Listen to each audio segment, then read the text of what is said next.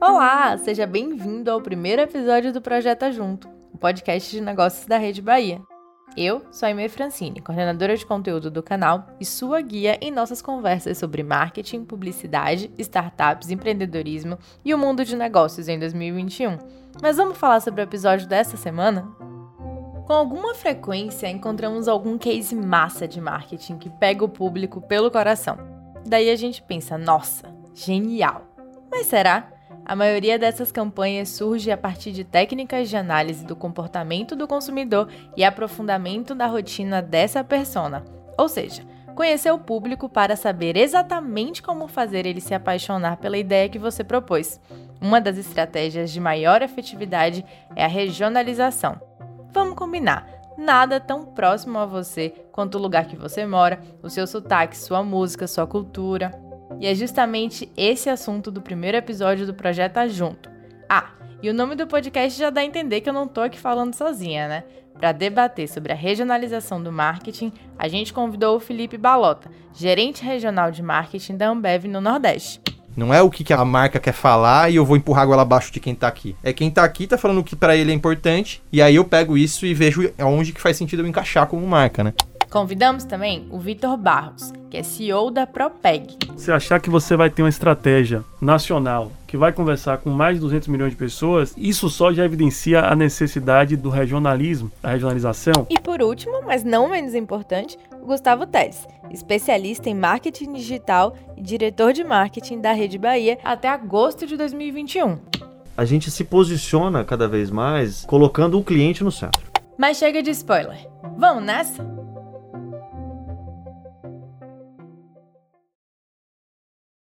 Queria pedir para os nossos convidados se apresentarem rapidamente para quem ainda não conhece, saber um pouquinho da história de vocês. Felipe? Fala pessoal, primeiro, porra, prazer e agradecer mega aí o convite de estar aqui, que esse fórum ultra qualificado aqui. Espero ter uma aula com a galera aqui hoje. Bom, sou Felipe, não sou daqui, né? Sou de interior de São Paulo, nasci em Jundiaí, formado em engenharia de alimentos, vim parar no marketing aqui por desventuras em série ao longo da vida, mas apaixonado, assim, tô na Ambev tem oito anos já meio que migrando aí entre trade, vendas, marketing. E cheguei aqui no começo do ano passado, em 2020. Então, estou vivendo aí essa nova realidade desafiadora de construção de marca aqui no Nordeste do país. Mas um desafio que é muito bacana de estar com pessoas ótimas como essas que estão aqui no papo hoje. E é isso. Gustavão. Bom, eu sou Gustavo, eu sou goiano, vim com a minha família, com todo mundo para Bahia para atuar profissionalmente colaborar aí com o mercado, né? Já passei por agência de publicidade, já tive empresa de influencer marketing, eventos e agora estamos aqui focado aí com um time interessante e é um prazer estar com vocês aqui também. Muito bom, obrigado aí pelo convite para a Rede Bahia. Eu sou o Vitor, sou CEO da Propeg. Acho que a gente vai bater um papo hoje aqui super interessante, algo que tem tudo a ver com nossa agência. Eu sou baiano, a Propeg nasceu aqui em Salvador, Hoje a gente está espalhado aí pelo Brasil, em Recife, Brasília, Rio de Janeiro, Goiânia, São Paulo. Eu acho que a gente vive muito na pele aí o que é essa questão da regionalização, né? A gente é uma agência 100% brasileira, na verdade, capital nacional hoje nós somos a maior. E o fato de ser brasileiro torna a gente muito especialista no Brasil, na coisa da regionalização. Então, muito legal poder estar aqui nesse fórum com pessoas também que estão bem antenadas aí no assunto para a gente trocar algumas ideias. Muito legal. Marketing vai evoluindo com o passar dos anos, acho que a gente que está aqui sabe super isso, e quem está nos ouvindo também. E no final das contas, ou a gente evolui junto com ele, ou a onda passa por cima da gente. E uma das coisas que a gente sabe é que regionalizar o marketing cada vez mais pode trazer grandes resultados. Gustavo, que esteve em agência, está hoje na Rede Bahia, teve startup, ele conhece muito desse negócio, queria que ele contextualizasse um pouquinho o nosso papo para a gente começar as nossas perguntas. Muito legal. Então, assim, aqui na rede, né, a gente mudou o perfil, a postura, o posicionamento do nosso negócio como um todo. Eu acho que não só a rede, eu percebo na Ambev isso acontecendo, né? A Propeg, mais do que nunca, eu sou particularmente fã, assim, da agência em si, mas a gente se posiciona cada vez mais colocando o cliente no centro. E aí, como é que eu faço para fazer o meu cliente ter mais resultados. E a Rede Bahia se posicionou exatamente nesse contexto. Qual que é o meu produto? Meu produto é mídia e meu produto é conteúdo. Então, de certa forma, eu preciso fazer com que as pessoas ou os seus clientes, o cliente da Ambev ou o cliente que a Propeg atende, se sinta impactada onde quando ela estiver através do conteúdo que eu produzo e através das mídias que eu tenho. Ou seja, eu tenho conteúdo e eu tenho distribuição desse conteúdo. E aí, como que estrategicamente as marcas podem entrar nesse fluxo de forma que na hora que o cara acorda e ele olha o celular, o Instagram dele, eu já posso impactar ele ali. E ele liga a televisão para ouvir o noticiário da manhã, e às vezes ele ouve, ele nem tá vendo, né? Mas ele ouve, ele tá ouvindo ali o nosso Jornal da Manhã, por exemplo. Ele tá ouvindo as coisas, mas ao mesmo tempo ele tá ali dando um scroll no celular dele, olhando o Instagram, olhando o LinkedIn, as redes sociais, recebendo mensagem no WhatsApp. E esse cara entra dentro do carro e ele às vezes liga o rádio, às vezes ele não liga o rádio, bota no Spotify, mas via de regra ele tá no rádio, ele tem informação e ele tem conteúdo e tem música e ele tá na rua e tem um out of home, um outdoor ali passando. Como que eu consigo me posicionar como marca e no nosso caso como uma plataforma multimeios para facilitar a vida das marcas para que elas possam se encontrar com o meu público, porque ele é meu público. A audiência está com a gente, está na rádio, está na TV, está na internet, ele está comigo e eu entendo dele. E aí é muito oportuno esse nosso papo aqui, porque quando eu passei por alguns lugares, eu acho que isso é temos em comum aqui entre os convidados, né? Eu já morei em alguns lugares do país e eu percebo a diferença sutil da comunicação da mesma marca que eu vejo lá em São Paulo e como ela se manifesta no interior do Rio Grande do Sul, como que ela se manifesta em Santa Catarina. Como é que a gente consegue ajudar quando eu falo aqui de Bahia, tanto a marca quanto a agência, é o contexto de hoje, né? Será que isso muda realmente o jogo ou eu pego uma mensagem pasteurizada? Então, sei lá, Boêmia. Eu vou falar de tradição com a Boêmia. Como é que eu falo de tradição, que é o mote da Boêmia, na Bahia, no Recife e no Nordeste como um todo, né? Então o contexto é a gente trazer isso. E a agência, como que ela traz essa inteligência atrelada junto a duas, quatro, seis mãos, né? Veículo, agência, marca, para a gente poder entregar esse tipo de valor e aí sim gerar os impactos que a gente precisa. O contexto do papo hoje é esse. Através dos multimeios, como que eu regionalizo a minha comunicação ou qual a importância, se isso muda ou não muda o jogo, de eu trazer o sotaque, trazer o tom, sem estereotipar, né, Felipe? Fala um pouco disso. Trazer o dendê, né? Trazer o dendê no nosso caso, né? da Bahia especificamente. Cara, acho que você passou por, um, por alguns pontos assim que acho que são extremamente pertinentes em qualquer tomada de decisão, assim, na hora de traçar um planejamento estratégico de qualquer lançamento, adaptação de campanha, assim. E para mim, acho que dentro da Ambev começou. Acho que a gente já tinha se ligado isso tem um tempo. Em 2016, assim, que a gente começou a tatear um pouco mais essa verdade, porque era meio que um, era um negócio meio velado, sabe? Todo mundo sabe, mas ninguém quer muito fazer direito, assim, porque tá acostumado com o status quo, assim, que é isso, é assim que funciona tal.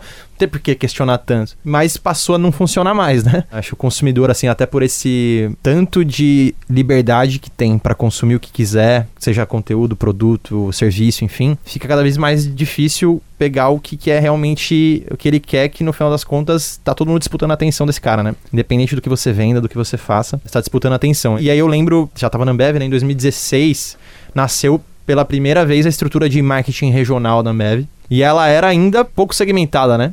Então ela conseguia, mas nem tanto, sabe? Meio que batia na trave, assim, de conseguir uhum. regionalizar campanhas. Era um time, assim, porra, uma galera incrível, assim, grandes amigos, assim, hoje de trabalho, mas era uma, uma divisão que era meio que centro-oeste, Nordeste inteiro. Então era Centro-Oeste Norte, Centro-Oeste, Sul-Sudeste. Macro-regiões. Macro, grande, é, exatamente, macro-regiões. E mesmo assim, mesmo tendo uma estrutura dedicada a isso, era algo que quase que dedicado a fazer meio com 360 de um grande acontecimento que ia acontecer ali. Sei lá, carnaval. Pô, como é que você vai eh, regionalizar o carnaval de Salvador versus o carnaval de São Paulo versus o carnaval de Goiânia, enfim. Era aí, uma linha mais trade market. Era, exatamente, era um 360 trade de como você fazia um multicanais no on trade, no off trade e tal. Então era exatamente isso. Era como você cascateava uma grande comunicação para canais onde você era presente. A estrutura foi evoluindo de lá para cá e hoje ela, do jeito que ela é hoje, ela meio que formou a base que é o que consegue colocar essas coisas, verdades de pé, que são pessoas, né? Então, ter times regionais dedicados a isso para ter realmente essa troca de social listening, social responding, assim. E aí o último estágio de evolução que a gente vive hoje, que também tá longe de ser o perfeito, é de ter realmente times regionais, do mesmo jeito que a gente é dividido comercialmente,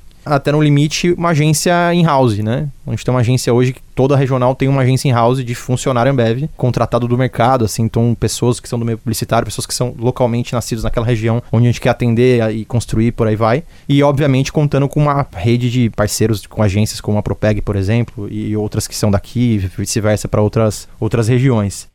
E aí, a partir disso, você começa a fazer a lente inversa, né? Que até então a gente simplesmente via um que era verticalmente comunicado, ou até de maneira pasteurizada, como você falou, e tentava puxar daquele guarda-chuva alguma coisa que fizesse sentido pra sua região. Você tendo essa estrutura local, você consegue fazer de forma eficiente o caminho contrário. É, cara, não, calma aí. É consumer centric, não é brand centric. Não é o que, que a marca quer falar e eu vou empurrar a goela abaixo de quem tá aqui. É quem tá aqui tá falando o que para ele é importante, relevante significante, e aí eu pego isso e vejo aonde que faz sentido eu encaixar como marca, né? Aí você trouxe a nuance de tradições, assim, com o Boêmia que a gente trabalha aqui, é um pilar que a gente tá trabalhando, e aí, de novo, acho que construir marca é longo prazo, nunca vou falar que a gente tá resolvido, assim. Escola a gente conseguiu também fazer algo nesse sentido, né? A gente até tinha falado antes aqui, o Skol Pagodão foi uma coisa que nasceu disso. É um pouco também de como a gente usava a marca no passado e como a gente tentou trazer esse caminho inverso de comunicação do que é, é significativo aqui, né? Então, Skol, grande como a marca é, ela viveu muito tempo no país, vive até hoje, é uma, uma liderança de mercado, é uma marca uhum. muito grande, é um volume muito alto, né?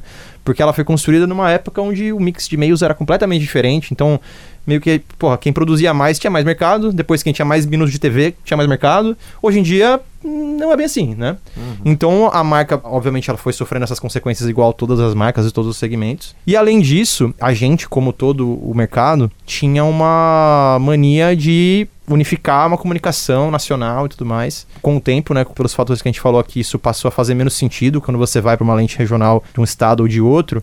E no Nordeste, isso se potencializou até pela configuração socioeconômica da região, dos estados. Aos poucos, a gente começou a ser um pouco inconsistente com a marca. Seja de não falar sempre a mesma mensagem, ou seja de falar mensagens que o consumidor não necessariamente entendia, usar o termo em inglês. Cara, começamos a viajar um pouco na maionese, que também não tem problema faz parte do mercado, né? Acho que tem aquela margem de, de 20% para errar.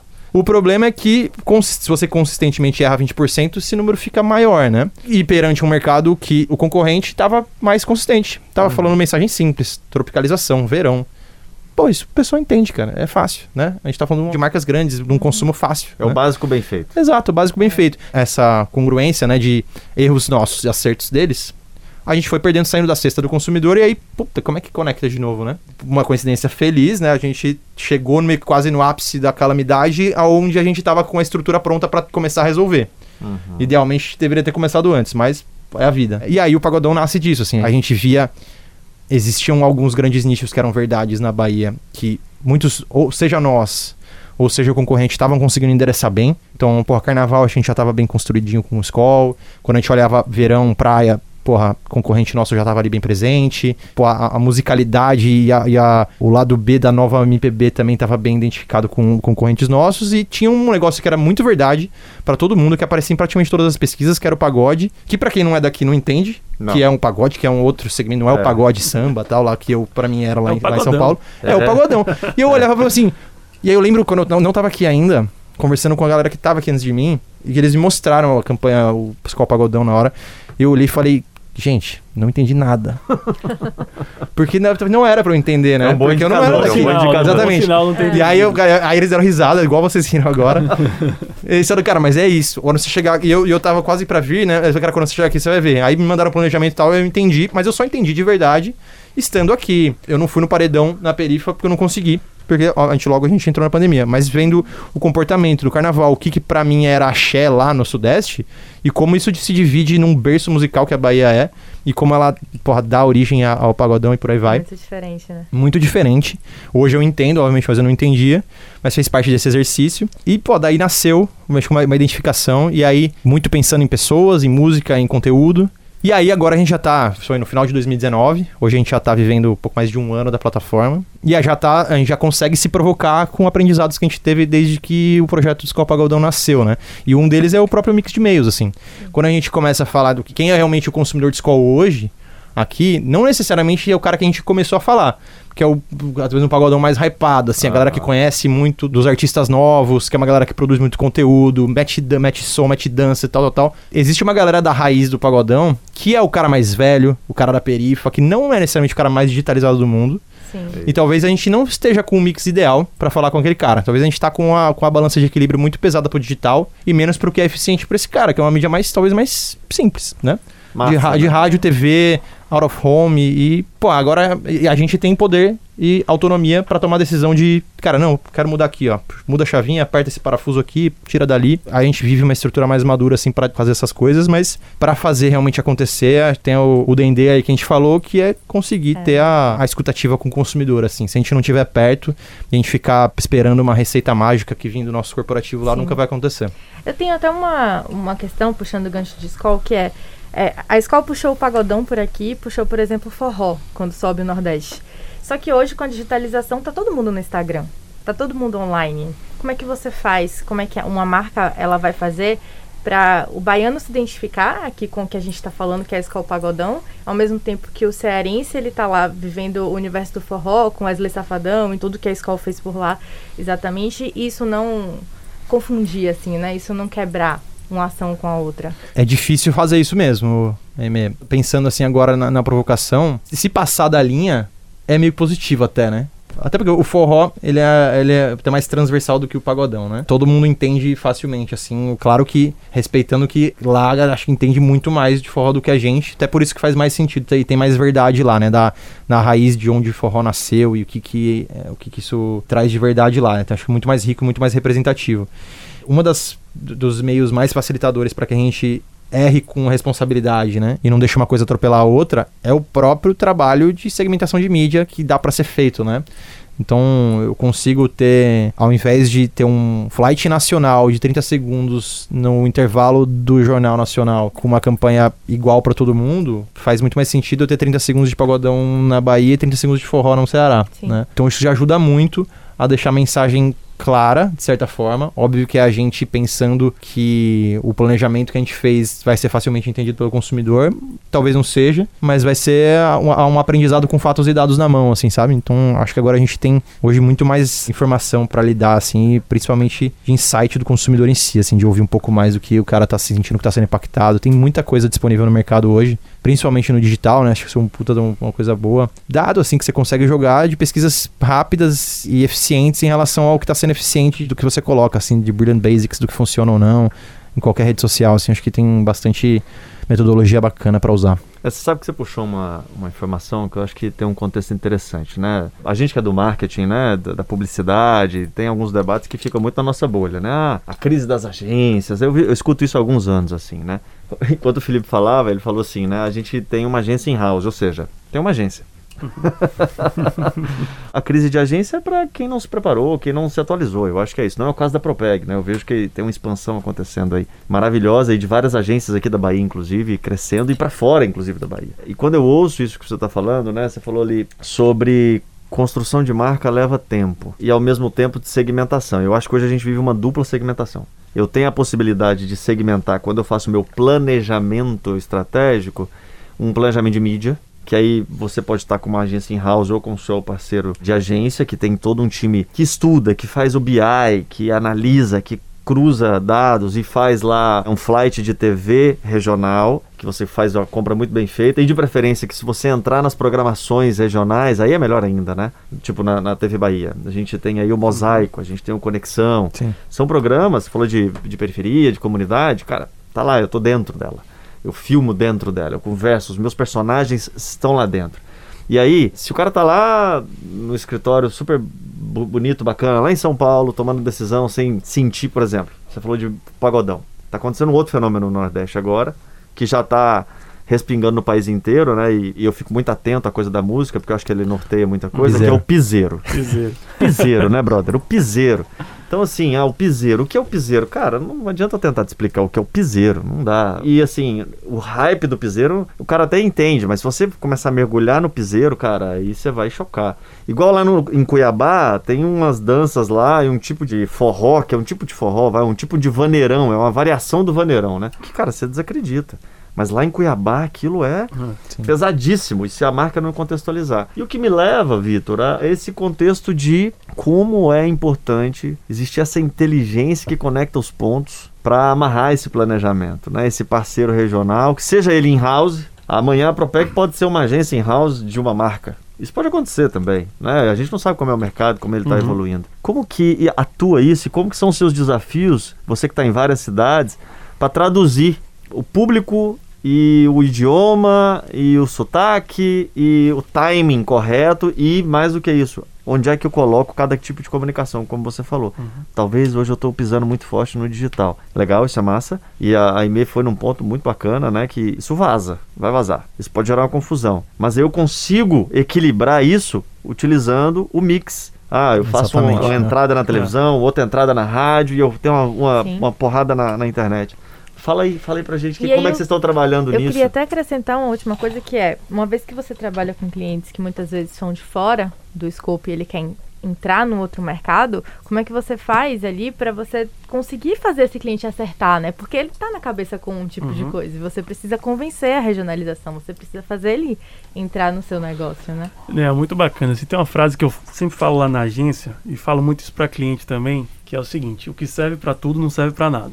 Acho que isso é, é, um mantra que a gente usa, que assim, se a gente fizer uma, uma, conta básica aqui, o Brasil tem mais de 200 milhões de pessoas. Só o estado da Bahia são mais ou menos 15 milhões. Ou seja, só o estado da Bahia é maior do que Portugal, que é um país, maior do que Holanda. São vários Brasis dentro de um país só. Então isso por si só você achar que você vai ter uma estratégia nacional que vai conversar com mais de 200 milhões de pessoas, assim, não tem nenhuma classe social de 200 milhões de pessoas que você vai conseguir falar, nem as pessoas com hábitos de consumo que sejam iguais. Né? Então, isso só já evidencia a necessidade do regionalismo, da regionalização. E, e, eu digo mais, e não é você fazer uma regionalização que é pegar o estereótipo de algum lugar ou pegar aquilo que é tradicional. E aí eu dou, dou exemplo aqui da Bahia, por exemplo, que a gente vê muito. Pô, na Bahia tem o quê? Tem, tem axé, porque tem carnaval, e tem acarajé. Então eu vou pôr uma baiana de acarajé tocando a música de axé que vai dar certo. E não tem nada a ver, não vai dar certo. Esse óbvio não não cola. Não cola, não, não, não, tem nada a ver você, você fazer isso, né? E à medida que você vai ver, na verdade, você pode até ter o axé e ter a música, e aí a Ambev é um puto exemplo disso, você pode trazer uhum. as coisas locais, mas dentro de um contexto que faça sentido, e digo, principalmente preservando aquilo que a marca é e quer ser. Eu acho que tem uma coisa que é muito interessante sobre propaganda, que é o seguinte. Na verdade, o que, é que a gente está fazendo? A gente está achando uma maneira criativa de contar uma história. Sim. É, é, isso que a agência faz. Até falando um ponto aí do Gustavo, né, que é aquela coisa. Antigamente a agência era muito um intermediador, tanto que o nome é agência, né? Então ficava os veículos de comunicação de um lado, as marcas, tinha a agência no meio ali intermediando esse contato. E hoje em dia, acho que a agência ela evoluiu muito então ela é muito mais uma, uma parceira do cliente, um parceiro da marca para poder construir essa história e contar essa história de jeitos diferentes ao longo do tempo. Porque essa história ela vai mudar, porque as marcas têm que mudar. Hoje em dia eu digo que a compra de mídia ela é muito mais uma consequência do que o início, como já foi no passado, né? No começo era aquela coisa, pô, eu quero, preciso pôr uma propaganda na TV porque é isso que vai resolver e vai vender e eu, eu, o cara comprava o espaço e depois ia ver o que, é que ele ia botar lá. Hoje em dia, às vezes, a melhor opção não está nem na TV, não está na rádio, mas pode estar na internet, ou às vezes está nos três ao mesmo tempo. Então, isso tudo depende muito da qual história que a gente vai contar, né? Quando eu digo história, tem outra coisa também que eu, eu valorizo muito e falo muito isso para as marcas, que é o seguinte: não contratam agência para mentir, que não vai dar certo. não vai dar certo. Porque hoje. Você potencializa o consumidor. O porque se você no passado podia enganar ou mentir, Agora você dura no máximo um minuto. Depois alguém já vai descobrir que não está falando a verdade. E aí tem vários exemplos no Brasil aí de, Sim, de marcas que tentaram contar histórias não tão verdadeiras assim e logo a máscara cai, né? Então eu acho assim, se você pegar, você tem assim, acho por trás de toda marca sempre tem uma boa história para contar. E quando você descobre aquela história, que é aquela verdade, você consegue contar respeitando o que é que a marca quer se propõe a fazer e respeitando também as culturas dos mercados onde ela está, você tem ali na sua mão dois ingredientes poderosíssimos para fazer um belo trabalho. E aí é onde acho que entra a criatividade, que agora é mais importante do que nunca, que é como é que você junta esses ingredientes num produto final que vai realmente fazer essa, esse contato inicial com as pessoas, né? E assim, a gente, como a gente está espalhado aí pelo Brasil, né? Fica muito, muito claro, assim, como que mesmo próximos as culturas são muito diferentes, né? Então a gente, por exemplo, tá aqui na Bahia, em Salvador e Recife, são completamente diferentes. Os termos são diferentes. Então não é porque são duas cidades que tem praia, tem mar e são iguais. Mesma coisa é Rio e São Paulo. Acho que talvez não tem tanta cidade tão diferente como Rio e São hum. Paulo, tão, tão próximas e tão conectadas por uma ponte aérea, né? Mas assim, é, é muito diferente os hábitos de consumo, como que as coisas são, né? Então a gente sempre procura olhar para as marcas, sempre a gente pergunta assim, de trás para frente, né? Qual que é o seu objetivo? Qual que é a sua dor? Qual é o seu problema? Você tem que trazer um problema. Mas o problema é que eu não, eu não vou ter a solução. Até porque eu acredito que quem mais entende sobre a marca é o cliente. Nós, como agência, a gente pode ajudar, a gente vai ajudar o cliente Direcionar, né? a direcionar para o melhor caminho com as melhores opções. Mas não adianta eu ensinar para um mestre cervejeiro como é que faz cerveja. Ele sabe fazer, ele tem que me ensinar. Agora, ao mesmo tempo, também é difícil que um mestre cervejeiro consiga pegar e contar uma história sobre a cerveja tão bem quanto a gente consegue contar, né? Isso é verdade. Então, também tem assim uma evolução super saudável do trabalho entre agência e cliente.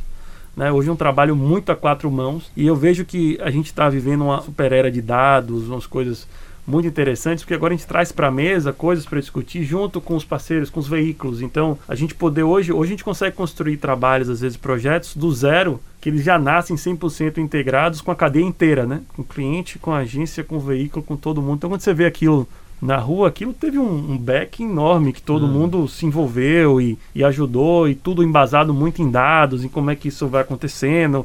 E a gente consegue fazer ajustes, né? Assim, o mais legal da, acho que da- dessa era digital que a gente vê hoje é você poder mudar uma campanha no meio dela. Ou seja, Otimizar, você, né? você não tem compromisso com o erro. Com certeza. Porque até como o Balota falou ali, errar é humano, você tem ali uma margem que você pode errar, mas você não precisa estar agarrado com aquele erro até o final. Então, você também não é obrigado a acertar 100% das vezes. Então, você poder começar uma campanha e ir testando como é que ela tá, e no meio você mudar, você na verdade não é nem mudar, vamos falar, mas ajustar o curso ali, pô, você só melhora os resultados. E o legal é que você está melhorando ali é uma coisa que é um resultado em cadeia, né? Para todo mundo, todo mundo sai ganhando, né? E principalmente o, o consumidor, né? O consumidor, ele, ele é a melhor pesquisa, né? Que você tem, né? Você pode fazer um monte de pesquisa e você vai descobrir um monte de coisa, mas assim, é a ponta ali, é a venda, o ponto de venda, o vendedor, o que é que ele está vendo, o que é que ele está ouvindo do cliente, aquela coisa, Sim. o gerente da loja, né? Quando a gente fala de varejo, também tem aquela coisa da loja física, do gerente que está ouvindo. Tem um cliente nosso que é o BNDES, né?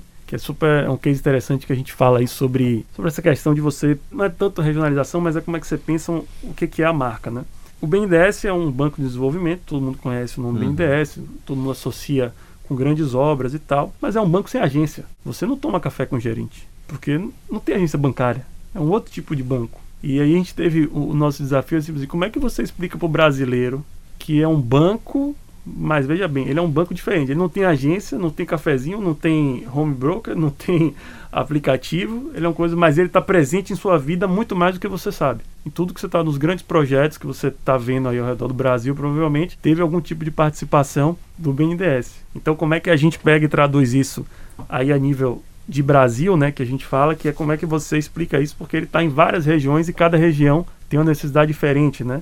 Então, por exemplo, o BNDES agora tem uma participação super importante no saneamento básico do Brasil, que é uma questão que é primordial, mas no Norte e Nordeste, por exemplo, é crítica, muito crítica. Você dá acesso a uma coisa básica ali, que é o saneamento, acesso à água e tal. Então, esse tipo de coisa é importante a gente entender da marca, para ver como é que se traduz isso para a realidade da história que vai se contar, né? Outro case bacana também de regionalização, que é quando você faz propaganda de turismo. Porque aí a regionalização ao contrário, né? É como é que você vende, como é que eu vou vender a Bahia para São Paulo, É. para o Rio, para Pernambuco, para os outros lugares, né? Porque aí de novo, aí é você pegar, não é você pegar também o clichê que você acha que tem que ser, exemplo, alguma coisa, não é falar só o carnaval da Bahia, e sim é como é que eu vou pegar, e também tem o carnaval, também tem história, como é que eu pego tudo isso, junto tudo isso, pego o hábito do paulista, que eu sei que vem aqui na Bahia brincar carnaval, Uhum. ele já vem porque é uma coisa que ele conhece, sabe como é que eu pego junto tudo isso e falo pro cara, pô, vem aqui fazer outras coisas também. Tem que misturar as Né? duas. Não, é. E aí, fun fact até sobre isso, tá? É, é segurança psicológica, que não pode me julgar. Mas eu descobri recentemente que o IR Carnaval era um jingle do Nissan. É. Eu não sabia. Eu descobri Sério? recentemente. Ah, eu não posso falar que tem muito tempo que eu sabia, não. Mas, mas eu- talvez tenha um pouco mais de tempo. E quando, eu, e quando eu fiquei sabendo, eu falei, nossa, foi tipo mind blowing, mind blowing, assim. Mas você sabe Porra. que eh, você tá tocando nisso, Vitor, e até o que você falou na nossa conversa antes de começar a gravação, né? Tem uma linha muito fina aí, né? Que é como fazer comunicação regionalizada de marca de forma assertiva, sem estereotipar. É isso aí. Por exemplo, eu tô vendo isso agora com o nosso piseiro. Todo mundo agora tem lá o. Como é o nome dele? O que eu, Orlandinho o, do Barões da. Barões da Pisadinha. É, mas o Orlandinho, Orlandinho é o que perfil, explodiu né? aí o no- Orlandinho, Instagram. já viu? Eu- ah, não, Orlandinho. não, nunca vi. Puta, tu não viu? Arroba Orlandinho. Espero que a gente não tenha que fazer dancinha aqui, porque senão. É, acho melhor não. Agora. Cara, o Orlandinho, o É. Orlandinho, ele. São três caras. Eles botam uma roupa brega, assim, sobe a calça Ah, bem- tá, É, vi, Orlandinho, vi, vi, pronto, lembrei, lembrou, lembrei, tá lembrei. vendo? A gente lembra Mas eu vi, não necessariamente Orlandinho, né? Eu vi vários artistas fazendo. É, que tu- todo mundo viralizou, virou né? Eles Todo tão mundo o TikTok do momento agora, né? Entendi. Virou, virou o. TikTok do momento, É. exato. Então, exatamente. Aí eu tô vendo clipe musical, todo mundo fazendo isso. Eu já tô vendo campanha rolando, campanha de Sim. marca fazendo isso aí. Aí tem como que eu não estereo... eu não caio no- no- no- na cilada da estereotipação, entendeu? Aham. Assim, é uma linha fina. Vocês, por exemplo, eu vi que lá no Piauí vocês fizeram uma cerveja com alguma um, A gente tem vários rótulos regionais isso. em alguns estados. E, e aí tem duas grandes frentes para cada uma dessas iniciativas que se encontram no final, assim. Então, a primeira é de ser algo que nasceu no estado para o estado. Uhum. E aí, acho que de um ponto de vista de comunicação, assim. E aí a gente a- ajusta a linguagem. E, cara, isso é feito no tá, então, Pernambuco, Ceará. Então a gente tem a nossa em Pernambuco, a gente tem a Legítima do Ceará, tem a Magnífica do Maranhão, tem a Esmera do Goiás. E a gente tem agora a BRO, né? BRO. Isso. Eu vi o filme, a, a campanha, assim. achei Não, e desde, o- e desde o nome, legal. desde o nome até a campanha, personagens, linguagem, é algo 100% regionalizado, nasceu na regional feita para o estado, né? E também tem um viés social muito importante ali, que é tudo 100% feito com alguma matéria-prima que seja original do estado e que representa grande parte da economia do agricultor local. Tem um storytelling amarrando É, tudo isso, né? exatamente. É, a isso. história, né? É a história. Ele tá contando a história aí. É, a isso. história. A marca é isso. então assim. todas elas têm, a- a- de certa forma, esses dois pilares muito bem construídos. E aí, obviamente, tem acertos e erros em todas. Acho que hoje a, a que tem uma performance puta, mais notória, assim, é com certeza Magnífica do Maranhão. Até porque, acho que diferente dos demais estados que eu citei aqui, assim, claro que não 100% diferente, mas um pouco, Maranhão nunca foi um estado que teve alguma marca que virou canhão pro Maranhão. Eu acho que é até uma, uma, uma leitura até meio superficial minha, assim, que também não tô tão próximo da verdade lá. Mas a Magnífica em pouco tempo se tornou a terceira marca que o, o maranhense mais se identificava. Pô, a marca tem, sei lá, um ano. É, Tem é, marcas e- de lá, né? Que É, são muito regionais exatamente. e que fazem, é, enfim, que fazem sucesso pelo próprio povo. O próprio Guaraná Jesus, por exemplo, que ele Exatamente, tem uma, é. uma força ali é, naquela área e ele é super regional, né? Quando vai para os outros lugares, todo mundo sabe que é Maranhão. Agora, uma coisa nas minhas andanças aí, que vocês já devem ter percebido também, né? Que anda pra lá e pra cá nesse país. A qualidade da propaganda, seja no spot de rádio, seja no filmezinho que te impacta no Instagram, no YouTube, ou seja no filme de TV. Tudo bem, são verbas diferentes, né? Uhum. do mercado paulistano ou nacional em si. Mas eu vejo até alguns materiais seus são muito bons, os filmes mesmo da Ambev regionais. Então, assim, eu acho que isso também ajuda, né? O storytelling, ele Total. não é só uma boa história sendo contada. Um bom contador de história ele não precisa de holofote, não precisa Sim. de protecnia, né? Mas se a gente faz um, conteúdo minimamente razoável, porque é isso, né? O Tem que ser pro- bonito, né? produto é Tem que- conteúdo, tem que né, ser cara? bonito, tem o, que ser o seu bonito. produto é conteúdo. Você foi lá e criou. Lógico que você quer vender a cerveja, mas não adianta só criar um baita produto se eu não comunicar de uma forma rica, bonita, que o estado ou que a região merece. E aí, para isso, você precisa de um talento regional mesmo. Não tem jeito, assim. Por mais que você peça ajuda técnica de alguém de fora, mas assim, a cabeça criativa tem que estar no regional mesmo, porque ele dá o tom, né?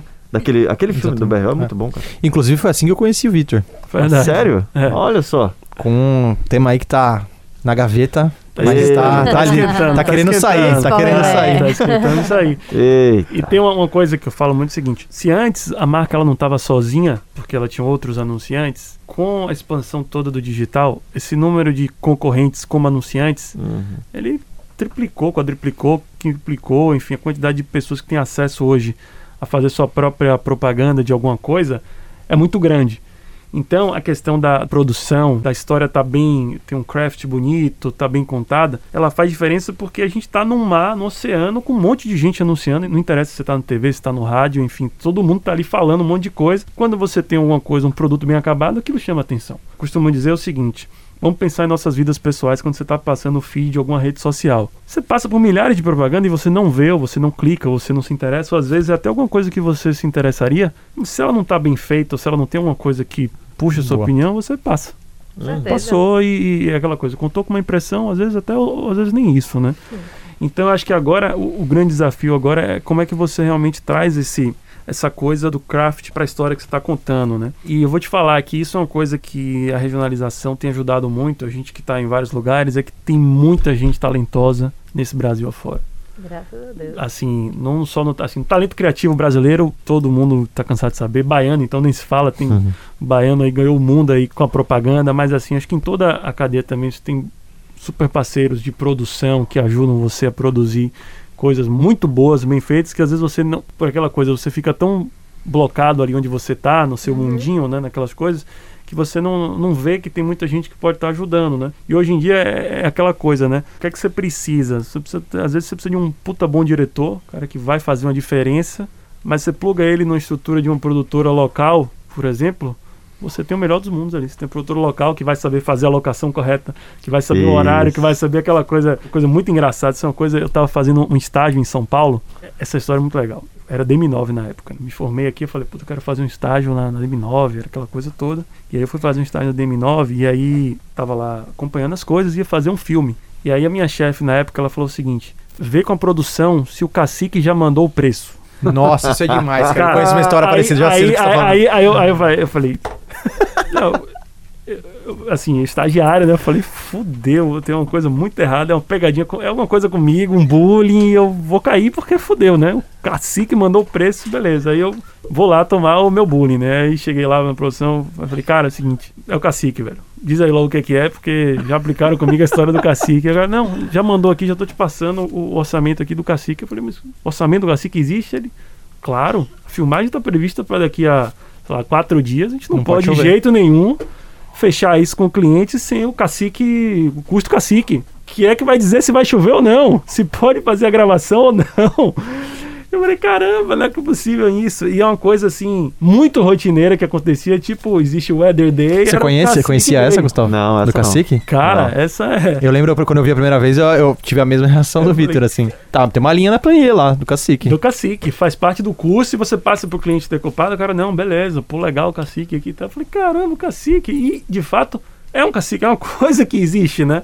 Que E- E é o loucura. que eu digo do cara da produtora local, né? Então você pegar aqui, o cara sabe, pô, eu sei que aqui a luz, por exemplo, a luz em Itapuã tal hora é melhor, se eu fazer essa captação, farol da barra é melhor a gente fazer a captação dessa maneira. Então, tem uma coisa também do conhecimento da produção local que pega esse molho, esse tempero e aí fica bem. Aí você vê que não é uma coisa que foi feita de qualquer jeito para aquele lugar, né? É uma coisa que foi feita inspirada no lugar e não para o lugar, né? Então acho que isso faz toda a diferença também. O mercado de eventos tem isso muito forte, né? Isso. Eu fiquei Hum. uns 10 anos no mercado de eventos especificamente assim, e eu ficava em Goiânia. Aí depois acabou expandindo, porque você vai pegando confiança da turma. Mas assim, Goiânia, Goiás, assim, as empresas de São Paulo chegavam, cara, precisa de um produtor local. Bom, beleza. Aí me ligava. E a gente sabe. Aqui tem um termo que a gente escuta bastante, eu escuto bastante esse termo na Bahia, né? A é, saber onde as cobras dormem. É, A gente sabe onde as cobras dormem, na cidade, né? Você sabe para quem você liga, você tem no seu celular quem é que você liga, qual é o horário, qual é o melhor ponto. É fundamental mesmo assim essa, essa linha de comunicação, né? Para a parte regionalizada, porque para não ser forçado, cara, é uma bobeirinha, você passou do ponto. Você estereotipou e aí você vira uma gafe. É. E uma das coisas que eu tinha colocado pra gente começar os caminhos do encerramento aqui é a gente discute muito sobre quando a regionalização ela é sempre válida. Mas existe algum momento que ela não é? Assim, quando é interessante que não seja buscado uma regionalização, assim? muito bacana. Eu acho que a, a propaganda, a gente está vivendo muito isso agora na época da pandemia. A gente está vivendo uma era da propaganda informativa, né? Que você precisa passar informação. A melhor forma de passar informação é passando informação de uma maneira super clara, transparente, que qualquer pessoa, eu te digo, qualquer um das 200 milhões de pessoas vai entender, né? Tem um amigo, né, que ele falou, cara, é o seguinte, se Jesus fosse chegar na Terra segunda-feira, como é que você faria uma propaganda da chegada de Jesus na Terra de novo? E eu fiquei, fiquei parado assim, ele falou, eu vou te falar, Jesus estará na Terra segunda-feira às 10 horas. Essa é a propaganda que você tinha que fazer. Porque, no, no fundo, é, às vezes a informação que você, é o que você precisa passar, né? Então a gente está falando agora, vivendo na época de Covid, bastante campanha também de prevenção, de vacinação, e no final, aí a criatividade é você ser realmente informativo e fazer que todo mundo entenda, né? Então, nesse caso aí, é, não é a regionalização, mas assim a, a universalização Sim. da mensagem, né? Que também às vezes é um desafio, né? Porque geralmente são assuntos importantes que você precisa passar e quanto mais neutro, quanto mais universal você é, você consegue ser melhor entendido, né? E as- às vezes as marcas precisam ser entendidas mesmo. A gente falou muito aqui de entrada de mercado. Quando a gente precisa expandir uma marca ou quando uma marca é nacional e ela precisa se conectar com um determinado público local. Mas como uma marca que já nasceu ali, já está ali, já é local, normalmente ela já vai entrar com algo mais regionalizado, porque é a natureza, né? É de onde ela vem necessariamente.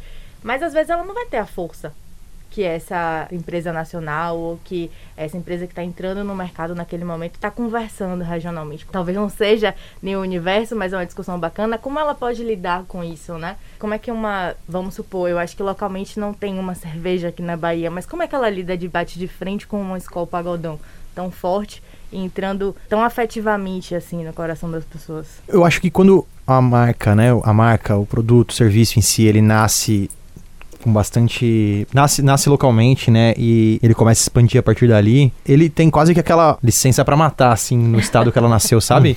Ela tem uma permissão que ninguém mais tem. Então, sério, e, e- e acho que isso é uma puta de uma vantagem competitiva. Porque a gente, você, Vitor, que são baianos, assim, eu que sou paulista do interior, Gustavo que é goiano, a gente pô, cada um tem, conhece um pouco das verdades dos nossos estados, mas no final das contas, a gente também tem muito orgulho do Brasil em si, e a gente é um povo muito orgulhoso, porque o brasileiro, ele tem, de certa forma, um pouco da síndrome do underdog, assim, né? E da gente achar que coisa gringa é melhor e tal. é, e a gente tem conseguido quebrar esse estereótipo de bastante. com, com bastante coisa. E estadualmente eu acho que tá- isso também é verdade. No Nordeste, assim, eu, acho, eu percebo bastante isso acontecendo. E sempre que a gente consegue acertar uma veia de comunicação que traz realmente a verdade à tona, isso tende a dar muito certo, assim. Então, de novo, pra mim volta a reforçar o quanto a vantagem de quem nasceu local e consegue transmitir isso localmente, transmitir essa verdade pro resto do Brasil, as pessoas param pra olhar, assim, elas notam, sabe? Quando a pessoa sabe de onde veio, fica mais claro pra onde ela quer ir, né? Sim. a pessoa, o produto em si. Então, se a marca local conseguir deixar isso claro, com certeza ela vai extrapolar linhas do estado ali e vai fazer a- o negócio acontecer de maneira genuína. Quase uma autorização expressa para arriscar, né? Arriscar mais, Exatamente. no caso. E jogar em casa é sempre melhor, né? É, com É, certeza. Então, exatamente. Isso aí ajuda também. Tá, e aí por último eu queria, na opinião de vocês, qual seria um grande case, não necessariamente grande por volume, mas grande porque vocês consideram bom, de regionalização que vocês já viram aí nos últimos anos, nos últimos tempos? Os três. Umas coisas que marcaram pra mim na minha cabeça, assim, que são recentes, inclusive, né? Na hora de, de pensar um pouco nesse exercício. Desdobramentos, assim, menos do nacional pro local, pro estadual, mas de marcas globais, multinacionais e como elas conseguiram trazer recortes de maneira muito bem feita aqui no Brasil, assim. Um que pra mim é top 1, assim, na minha cabeça, que sempre que esse assunto vem eu lembro dele, é McDonald's, com a adaptação da fachada, nome e comunicação pro Mac, M-E-Q-U-I, que aí tem, começa a nascer várias outras vertentes, né? O Maczinho e tal. Cada, cada cidade tem o Mac, a Mac. Cada estado fala do seu jeito e tal. E, nasceu, acho que, de uma, do- de uma veia de comunicação que eles acertaram bem, daquela campanha que era um, meio que uma coletânea de todos os memes. Eles conseguiram usar muito bem o que estava em voga no Brasil e com a linguagem perfeita, assim. Tem um outro mais nichado, assim, que mas também que eu me senti... Vibrei, assim, quando eu fui impactado, que é um universo mais, mais, mais nichado, meio geek, assim, que é, que é de Crash Bandicoot, que é um, é um, é um game de Playstation que Muito bom. fez muito parte da minha vida, né? Então, eu, eu, eu saí do Super Nintendo e fui pro, direto pro Play 1, né? Eu não tive nenhum game intermediário ali. É, e, o, e o Crash Bandicoot 1 e, 1 e 2 eram grandes jogos do Play 1. E aí depois saiu o Crash Bandicoot 3 no PlayStation 2. E ficou muito tempo só nesses três. A Sony lançou o Crash Bandicoot 4 agora pro PS4 e 5. E ao invés de ser tipo, eu sempre, quando eu vi ela, eu lembrei imediatamente do universo games em si, da comunicação, que acho que a gente, todo mundo é impactado o tempo inteiro, tanto na TV quanto no digital, que é, por exemplo, game de aplicativo, né? Toon Blast, Farm, não sei o que lá, aquelas propagandas que pegam um puta de um ator gringo e Sim, bota aquela, sim. aquela, aquela, aquela dublagem completamente estranha. tipo a Jennifer Lopes cruzando o carrinho do mercado e tal. Que querendo ou não, pô, tem uma mídia massiva ali, então muita gente é impactada, todo mundo aqui já viu essa propaganda que eu tô falando. Mas ela não conecta, porque, cara, é uma Jennifer Lopes dublada, é muito ruim, né? E aí eu trago pro case de Crash Bandicoot, que era um negócio que fazia muito parte da minha vida, da minha adolescência, e eu fui impactado pelo negócio no Instagram, que era o Crash Bandicoot com a carreta furacão, que era o cracheta furacão.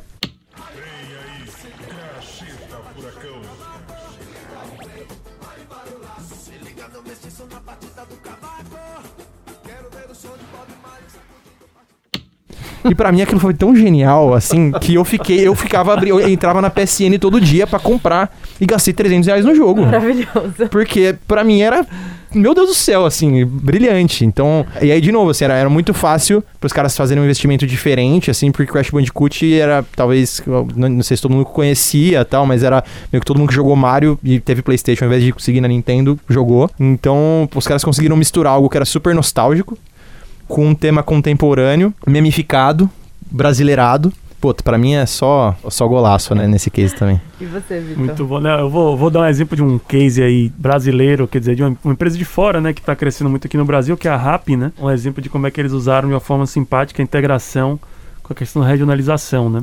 Que eles usaram em várias cidades o cupom de desconto, né? Que para você ter algum, algum tipo de desconto no aplicativo, era um termo da cidade. Então em Minas eles usaram AI, aqui eles usaram Oxente. Então eu achei uma forma simpática de você pegar a regionalização. Então, em vez de ele tentar fazer propaganda ou tentar juntar alguma coisa, né, ele foi ali uma coisa que ele manteve a estrutura de comunicação da marca dele, rápido, livre de tudo. E ele pegou de uma maneira singela e achei simpática, um respeito a algum termo, alguma coisa que é comum Uhum. também da região, né? E trouxe para dentro da interação com, com o usuário, né? né? Então, exatamente. É, tipo, é, às vezes, é o que eu falo, às vezes é o simples, e o feijão com arroz é o que funciona e que dá muito resultado, né? Esse é um case até recente que me chamou bastante atenção. Massa. E Gustavo? Essa é difícil pra mim, assim, viu? Eu vou te falar que essa é complexa, porque eu adorei realmente a campanha lá do Piauí, né? Da BRO. Da BRO. Tudo que traz sotaque, assim, e quando combina essa concepção do produto já é uma propaganda, pra mim é o estado da arte, assim, né? Eu, eu que sou um cara de produto, então eu acho que ali, cara, foi matador, matador, assim, o que vocês fizeram Boa. ali, foi muito legal mesmo, assim. Eu ficaria nesse produto especificamente, assim, porque eu acho que é o casamento entre entender o público, conceber um produto e aí o produto fala por si só. Sim. E aí, numa in-house ou numa agência parceira, pô, aí eu tenho o parceiro ideal pra contar essa história Boa. que o produto tá contando já, né? Eu olho pra cara dele, ele, ele me conta. E foi muito bem feito, muito bem realizado, por sinal. Com Que honra, certeza. Bom. Então é isso, gente. Muito obrigada pela presença de vocês. Queria partir para as considerações finais. É, Vitor? É, obrigado aí pelo convite, a Rede Bahia, todo o time aí do Rede Bahia Projeta. Um prazer estar aqui, na verdade foi um- uma aula aqui trocar essas experiências e com certeza espero que o assunto continue, porque esse assunto tem muito pano para manga. Com certeza. Felipe? Boa. Então é a mesma coisa, assim, mega agradecer mais uma vez pelo convite, assim, então até, até uma coincidência super feliz, assim, eu que eu, eu conheci tanto o Vitor quanto o Gustavo em outros momentos, a Aimee também, é, mas com o tema quase que exatamente o mesmo que a gente está discutindo aqui, então é, para mim pô, é uma honra poder ser considerado num fórum para discutir isso, ser um negócio tão relevante, tão é, pertinente para o nosso consumidor aqui, tô ansioso para ouvir os próximos episódios aí. Com certeza. Bom, e eu, enfim, agradecer, vou estar sempre aqui, né, junto com a Aimee, recebendo mais e mais convidados. Essa é a nossa proposta no Rede Bahia Projeta, né? Como que nós podemos ser o, o parceiro com insight, com dados, com cocriação, com coplanejamento, para a gente ajudar as marcas a serem cada vez mais ah, assertivas na sua comunicação regional, né? Temos aí 419 cidades nesse maravilhoso estado da Bahia. E hoje a Rede Bahia em si está em 417 quando eu falo de TV. Mas eu estou em todos os lugares do estado e do Nordeste como um todo quando eu vou para o digital e a gente cada vez está mais forte nisso. Essa é a proposta mesmo do Rede Bahia Projeta. E o Projeta junto com o nosso podcast é uma das nossas é, manifestações, né, materializações do conceito que é ser a, a área unificada de negócio da Rede Bahia para poder ajudar o parceiro a desenvolver negócio com base em sites. E é isso. Vamos nessa. É isso aí. Estamos juntos com vocês. Então, esse foi o primeiro episódio. Muito obrigada. Até breve.